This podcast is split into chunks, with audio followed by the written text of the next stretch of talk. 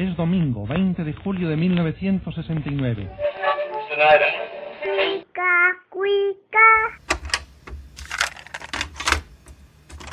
Tu amigo que con orgullo estrecha tu mano, Porfirio Díaz. Date un tiempo para Cinematempo. Cinematempo. Es tiempo de cine. Industria, historia, streaming. Con Enrique Figueroa Anaya. Síguelo en arroba enriquefa86. Historia. La cámara revela el secreto, muestra el anverso de una sociedad, sus lapsos. Palabras del historiador francés de la Escuela de Anales, Marc Ferro, que nos permiten arrancar este primer cinematempo, Historia en tiempos del COVID-19. El recorrido lo arrancaremos con seis recomendaciones cinematográficas de Enrique Figueroa Anaya y sus dos colaboradoras, Diana Pastén y Rosario Ochoa. Diversas, enmarcando momentos igual de distintos de la larga y rica historia de la humanidad, estas recomendaciones les servirán para ir abriendo el apetito de este nuevo podcast de Cinematempo dedicado a la historia. Porque recuerden, es tiempo de cine. Bienvenidos.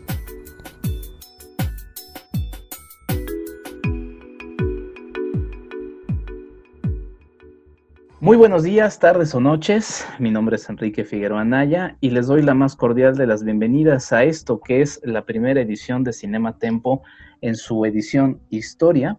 Eh, ya han escuchado a mis compañeros en los tres otros podcasts que integran esta familia de Cinema Tempo. Le mando un abrazo grande a Charlie del Río, a Lucero Calderón, a Jaime Rosales, a Alejandra Castro y ahorita van a conocer al equipo que integramos esto que es Cinematempo Historia. Una breve introducción, si ustedes son nuevos en Cinematempo, y también eh, para quienes nos escuchan por primera vez en Cinematempo Historia. Cinematempo, la idea de este proyecto es ver el cine desde otros puntos de vista, no los clásicos eh, que también podrían escuchar en Cinemanet, que los, los invito a que, a que escuchen, eh, sino darle otra vuelta a cómo podemos eh, hablar y ver el cine. Y en este caso de Cinematempo eh, se puede ver desde dos maneras. Podemos ver el cine a través del lente de la historia o la historia a través del lente del cine. Así que bueno, esta es la invitación a que ustedes nos acompañen semanalmente en este ejercicio que no se realiza en las condiciones que a mí más me gustarían, es decir, con un audio eh, en mejor calidad, eh, con mis colaboradoras que ahorita voy a presentar y ya se los estoy haciendo de emoción eh, de frente, sino que bueno, lo estamos haciendo como muchos de los espacios informativos eh, en esta época del COVID-19, pues en línea, de manera remota y sí, con una de las aplicaciones estrellas que es Zoom. Le mando un abrazo grande a mi amiga María Verónica Orihuela Vera, directora de Concepto Radial estación de radio del TEC de Monterrey, Campus Ciudad de México, quien nos ayuda a facilitarnos este software para poder hacer este ejercicio de Cinema Tempo Historia. Y sin más, paso a presentar a mis colaboradoras. Primero a mi querida Diana Pastén. Diana, ¿cómo estás? Eh, preséntate y danos una breve descripción de por qué estás aquí en Cinematempo Historia. Hola Enrique, buenas noches Rosario. Qué gusto compartir con ustedes este espacio que hacemos con muchísimo gusto, pese a todas las complicaciones tecnológicas y técnicas. Y bueno, saludo a, a todos los que nos escuchan. Ojalá pasen un buen momento con nosotros en estos días raros que estamos viviendo. Pues yo estudié historia en la Facultad de Filosofía y Letras y principalmente me he enfocado en estudiar la relación de la historia con el cine, en específico en, en, Argentina, en los medios audiovisuales en Argentina, la censura, sobre todo en el periodo de la dictadura, de la última dictadura militar.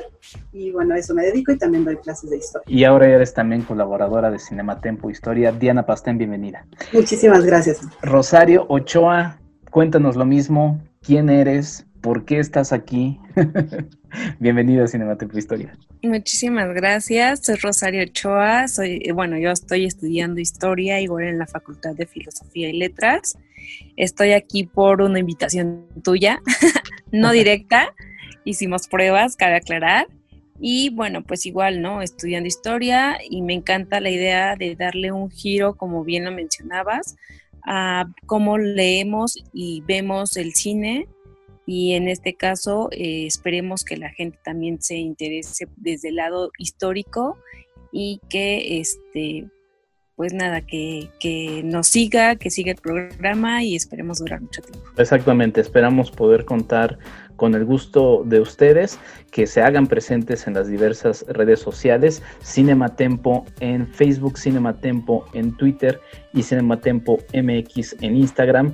Estamos haciendo un rediseño, les digo, la verdad es que arrancamos pues en plena pandemia, eh, pero bueno, creo que eso también nos debe de dar una buena fortuna. Y pues nada, vamos a, empezar. Eh, me gustaría mucho, eh, Diana, que nos dieras la primera recomendación, porque, ah, bueno, para aclarar para la gente que nos escucha, yo tengo pensado tener invitados semanalmente que nos hablen del tema de historia a la hora de la que estamos grabando, ustedes no tienen por qué saberlo, pero lo estamos grabando a las once y media de la noche.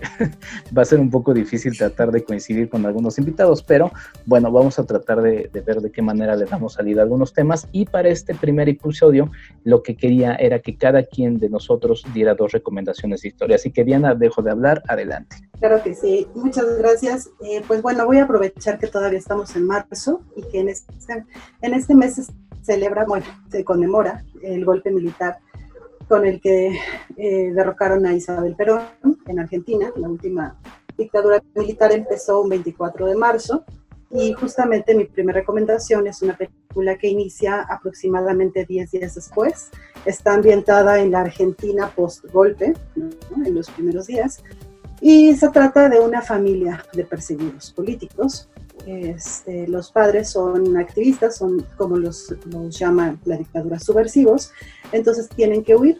Así que en la primera escena aparece el niño, Harry, que está en un día normal de clases y de pronto llega su mamá por él, se llevan a él y a su hermano, se van de viaje y no le dicen nada, ¿no? ¿no? le dicen por qué, no le dicen a dónde van, solamente que van a una finca con amigos, de unos amigos que les prestaron el lugar. Y bueno, Harry no sabe que es el último día de la vida tal cual la conoce, la ha conocido hasta el momento. Es una historia entrañable de, desde la mirada de un niño de 10 años, cómo puede ir entendiendo por medio de juegos, con el libro de Houdini, eh, el escapismo, palabras clave, ¿no? este, de que vienen por ellos. Que el papá les tiene que decir zafarrancho y saben que tienen que correr y tienen que esconderse, pero todo de una forma lúdica, aunque que bueno, la situación por supuesto es muy seria, pero los papás logran que los niños estén tranquilos. Entonces, mi recomendación es porque en esta película pueden darse cuenta de cómo vivieron los niños la huida de sus padres y bueno, no les quiero spoilear el final, así que les invito a que lo vean, está en YouTube, está gratuito, no hay que suscribirse al, al premium. Es una película, olvidé decirlo, protagonizada por Cecilia Roth, Rubén Narín, Matías del Pozo y Milton del Canal, que son los niños, y dirigida por Marcelo Piñeiro. Pues ahí está, eh, recuérdanos otra vez el título de la película y deletreanos, querida Diana, para que la gente lo apunte. Se llama Kamchatka, es K-A-M-C-H-A-T-K-A, Kamchatka. Que por cierto, olvidé mencionar, Kamchatka toma el nombre de un juego que nosotros conocemos, conoces más familiar de este lado como Risk, es un juego de estrategia militar y que tiene, está dividido por regiones del mundo según el juego, claro, y una de las regiones se llama Kamchatka. Entonces, ahí en medio de juegos, el papá le enseña que Kamchatka es el lugar donde resistir. Oh, muy bien, muy interesante. Por cierto, hay una aplicación de Risk que, que me descargué para estos días de contingencia. Vale mucho la pena. en, en, Argentina se llama Tácticas y Estrategias de Guerra. Ah, muy bien. Muy bien, pues bueno, eh, ahorita te voy a añadir algo de, del comentario de eso porque una de las recomendaciones que traigo se conecta con ello, pero Rosario Ochoa, tu turno, ilumínanos, ¿qué es lo que la gente puede ver en streaming? Eso es importante, lo pueden ver en línea en estos días de contingencia. Claro que sí, eh, mira, mi primera película que voy a recomendar es Colette del año 2018, el director es Wash Westmoreland él mismo que dirigió Siempre Alice en el año 2015, es por la que gana Julianne Moore el Oscar a Mejor Actriz. Eh, aquí vamos a encontrar como protagonista a Keira Knightley y es una película biográfica de la novelista del mismo nombre, quien rompe paradigmas de su tiempo. De hecho, bueno, Colette fue escritora, actriz y vivió su sexualidad libremente. La película está ambientada en los años 20 en Francia y no quiero dejar de mencionar que en sus inicios como escritora fue su esposo quien firmó en su nombre al salir las primeras ediciones de la saga Claudine, obra que de hecho fue casi autobiográfica y se convirtió muy pronto en un bestseller. Yo recomiendo ver esta película por toda la efervescencia del feminismo o feminismos en estos últimos años, que particularmente también estamos viviendo en, México, y me parece necesario regresar a revisar un poco más atrás la historia, de hecho, eh, releer los hechos y personajes que marcaron diferentes épocas. Pero sobre todo me gustaría eh, enfocarme en la importancia que ha jugado la mujer en el mundo. quiero comentarles también que el contexto en el que vivió Colette es principios del siglo XX y eh, donde las sufragistas tomaron las calles para obtener el derecho al voto de la mujer, aunque había una gran diferencia entre las mujeres de clase media alta a las mujeres obreras o de color, ya que éstas no tendrían o no obtendrían esos derechos en ese momento. También lo que quiero resaltar y que nos muestra esta película es el hecho de develar la realidad en la que muchas mujeres han sido borradas en la historia, en todos los ámbitos, pues eh, han sido sus parejas las que han firmado a su nombre las obras que ellas han realizado. Y en este caso hubo un, litigio y en su momento se reconoció a Colette su autoría, afortunadamente. Y ya para finalizar, bueno, les comento que ella muere en París, en Francia, en el año de 1954, a la edad de 81 años. Eh, cabe mencionar también que esta película la van a poder ver o la pueden ver en HBO Go. Se llama Colette y está protagonizada por Keira Knightley. Perfecto, Rosario. Eh, la plataforma de HBO la pueden, eh, se pueden contratar de manera independiente o también si tienen ustedes el servicio de Prime Video de Amazon, eh, ahí también les ofrece mm, con una cuota adicional a la de Prime Video contratar el servicio de HBO o, Go. Recuerda nosotros el nombre de la película Rosario y dónde la pueden ver otra vez. Bueno, ya lo mencioné HBO Go, pero otra vez el nombre de la película. Es Colette, C-O L-E-T-T-E -E, y es del año 2018 del director Wash Westmoreland. Muy bien, pues buenísimo. Eh, les recuerdo a la gente que lo que van a poder también ver en la descripción de nuestros episodios son los nombres de las películas para que ustedes no se pierdan. Eh, y también, como habrán visto, estarán escuchando en estas películas que han estado compartiendo Diana y Rosario un poco de los gustos, de los intereses que ellas también van a ir dando de su muy particular este, pues, estudio e interés por la historia. Eh, yo voy a sumarme con una película que ya les anticipaba, eh, se conecta un poco con el tema de Diana, o un poco, o más bien un mucho.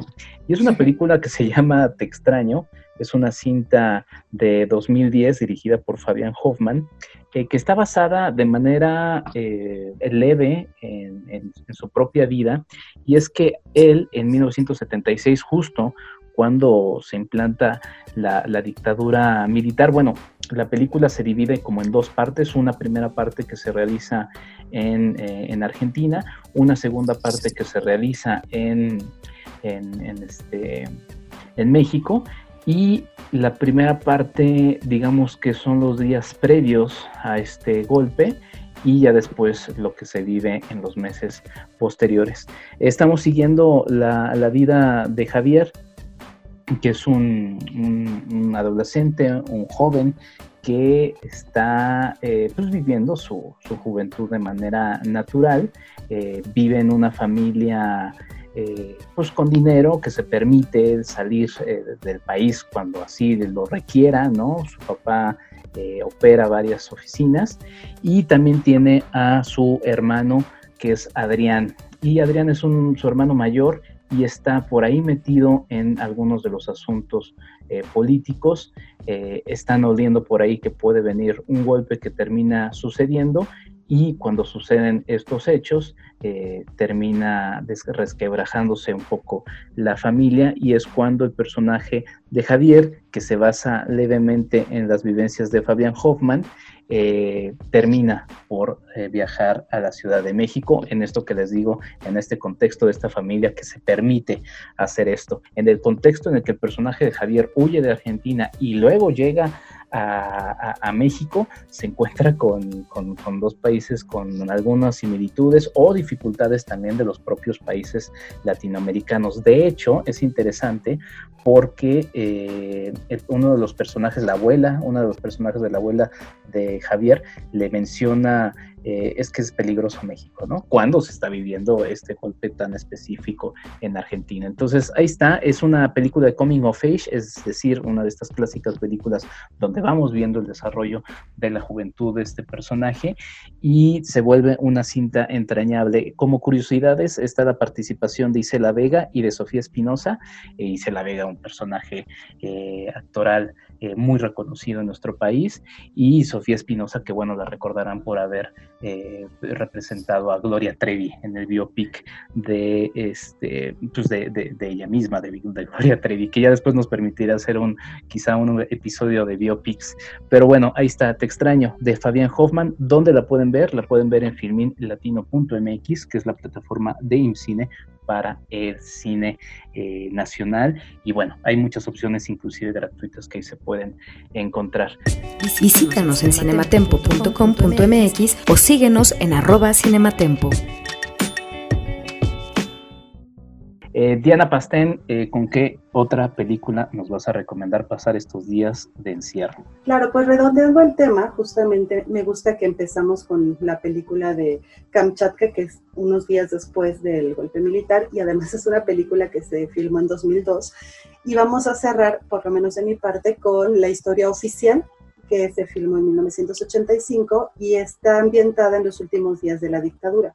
Es una de las películas más importantes de la de la cinematografía argentina, ganó el Oscar de Mejor Película Extranjera y pues es bastante fuerte la historia porque aquí vamos a tomar un tema importante dentro de, de la resistencia a la dictadura que son las madres de la Plaza de Mayo.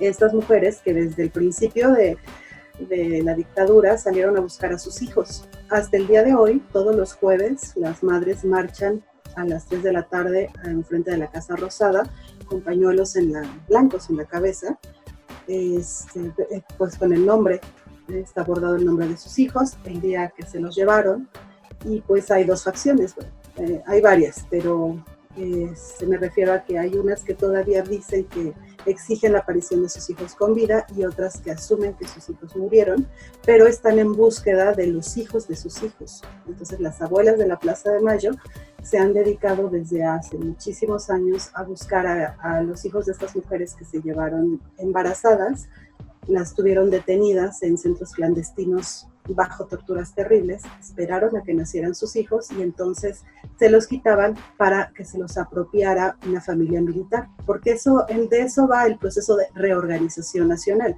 los niños no eran el enemigo, había que reformar la sociedad desde el inicio, entonces los niños era importante que, que formaran parte de esta nueva sociedad que estaban creando, con los valores además este, que, tenían como base. Entonces, la historia oficial es una película donde Alicia es una maestra de historia que tiene una hija adoptiva, ella no pudo ser madre, entonces tiene una hija pequeñita y cuando cumple cinco años empieza a tener dudas acerca del origen de su hija. Lo consulta con su esposo, que es Roberto, es un alto mando dentro de la administración de, la dictadura, pero él se rehúsa a darle explicaciones y ella empieza a saber, pues más allá de la historia oficial, empieza a conocer a personas que han sido exiliadas, por ejemplo, conoce a Ana, que es una chica que estuvo exiliada y cuando regresa en el 83 empieza a comentarle todo lo que ella sucedió, las torturas,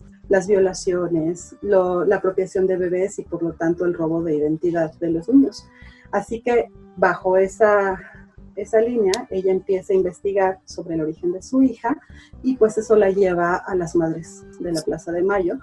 Y bueno, es, es algo que tienen que ver para que podamos eh, pues contextualizar tanto un lado como el otro, porque, por ejemplo, el caso más representativo de, las, de los nietos recuperados, que hoy en día van 130, las, las abuelas han logrado recuperar hasta hoy 130 nietos, eh, pues ya personas de 40 años o más, recordemos que empezó en el 76, y bueno, eh, una de las más representativas es Macarena Hellman, hija, perdón, nieta de Juan Hellman.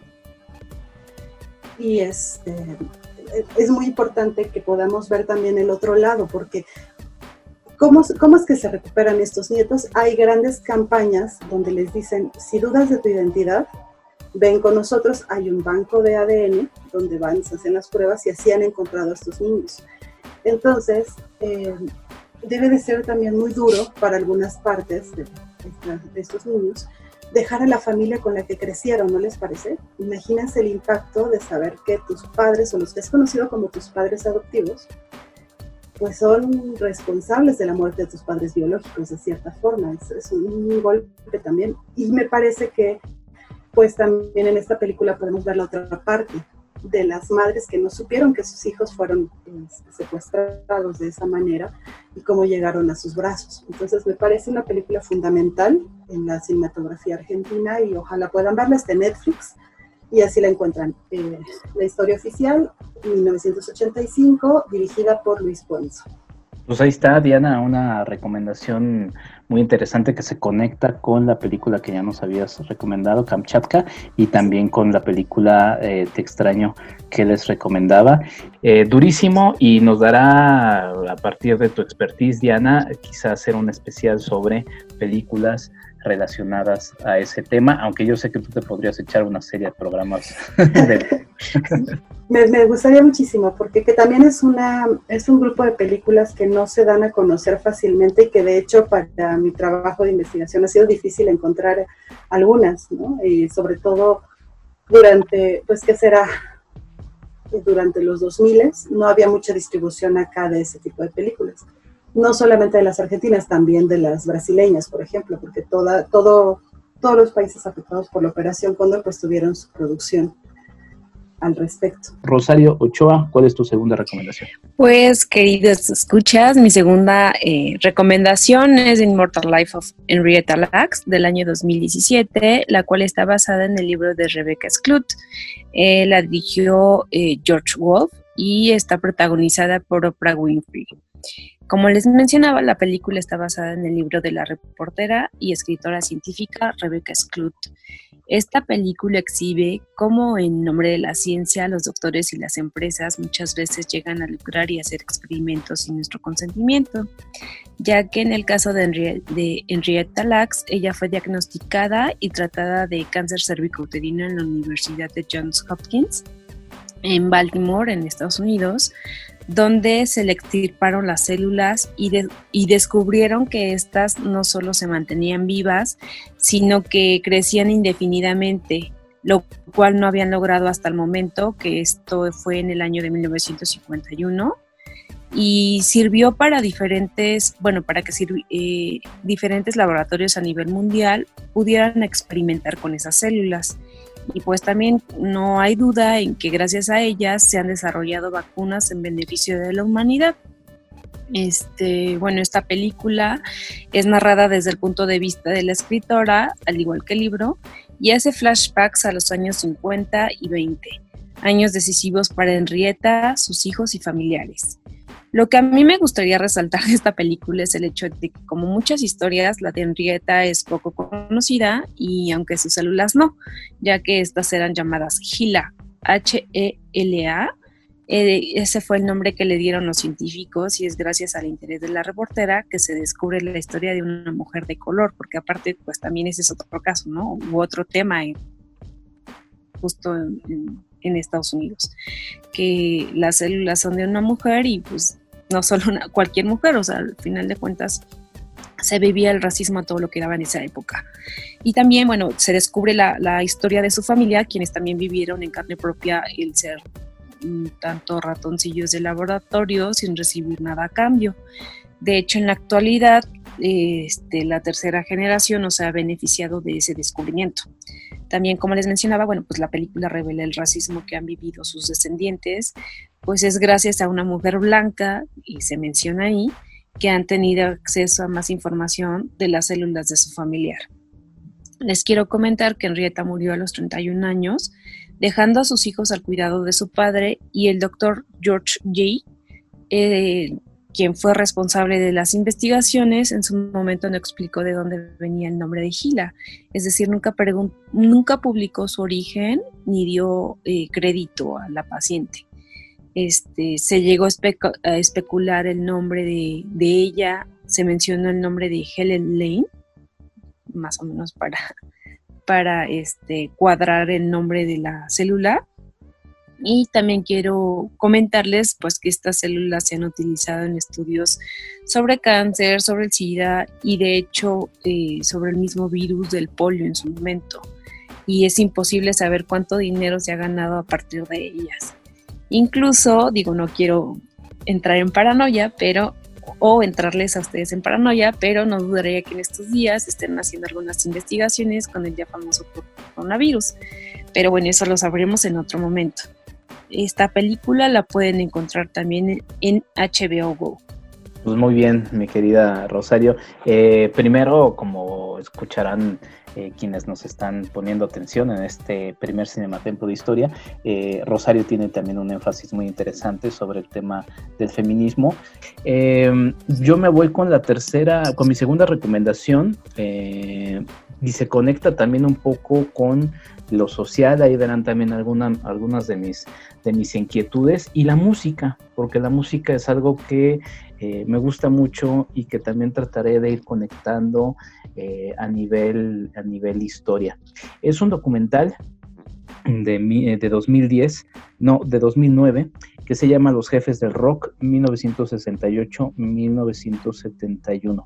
Les platico rápido que en mi formación como, como historiador, eh, los dos seminarios de tesis que le ponen a uno en los últimos semestres, pues me puse a trabajar una pues sí, un avance de tesis que se quedó ahí y ya no se logró, pero eh, porque encontré otros caminos para la titulación. Y este, otros caminos más sencillos, por ahí podrían decir, pero bueno, lo retomaré porque es un tema que me gusta mucho. Y es que musicalmente el rock en esos años, en los 60, 70, resulta un género muy interesante que eh, primero se vuelve un género contracultural, y después, y como, bueno, ahora, ahorita ya no se escucha tanto rock, ¿verdad? Pero eh, después, y podremos ubicarlo en los 80, finales de los 80, con todo este movimiento de rock en español, rock en tu idioma, eh, terminó siendo absorbido por el capital, como muchos otros géneros eh, contraculturales. Te estoy hablando a ti, reggaetón. Y Rock es un documental de Guillermo Piñón muy interesante eh, me da un poco de nostalgia porque lo, aunque también sé que es polémico el tema, eh, quien termina siendo el conductor de este documental es Armando Vega Gil, que estuvo también ahí, eh, músico de Botellita de Jerez, estuvo involucrado en algunos temas de, este movimiento de Me Too. yo lo conocí, yo tuve la oportunidad de platicar con, Armando en su faceta de, de, difusor del cine, porque era un amante del cine. Aquí Armando Vega Gil de una forma muy dinámica, muy entretenida, eh, se ve que lo suyo no era ser actor, pero bueno, este, nos va guiando por un viaje auténtico en el tiempo. Es un documental que no tiene eh, material de archivo. Eh, esto me llamó mucho la atención. Y lo que van tratando de desarrollar eh, las diferentes etapas, por ejemplo, eh, obviamente arrancan en el 68 en Tlatelolco, de ahí pasan por los cafés cantantes que terminan siendo un refugio del género del rock en, nuestro país, pasan obviamente por el movimiento hippie, eh, hablan un poco también de los hippitecas, que es toda esta parte del movimiento que hizo le hizo una identidad al rock mexicano que ahora eh, lo que queda del rock o lo que algunos nos venden como rock no tiene. O sea, el rock actual nacional no tiene una identidad como logró en aquellos años tener y obviamente terminan en 1971 con, eh, sí, eh, no se, menciona por ahí el conazo que ya había mencionado Diana, pero en el movimiento del rock un, un momento importantísimo fue a Vándaro. Eh, que por cierto, el próximo año se van a cumplir este, 50 años de Avándaro y bueno, eso nos, el próximo año a nivel historia en México va a ser todo un asunto. ¿eh? Se cumplen 200 años de la consumación de la independencia, 500 años de la consumación de la, de la conquista de México Tenochtitlan y bueno, 50 años de abandono y seguramente ahí si le rascamos encontraremos más aniversarios.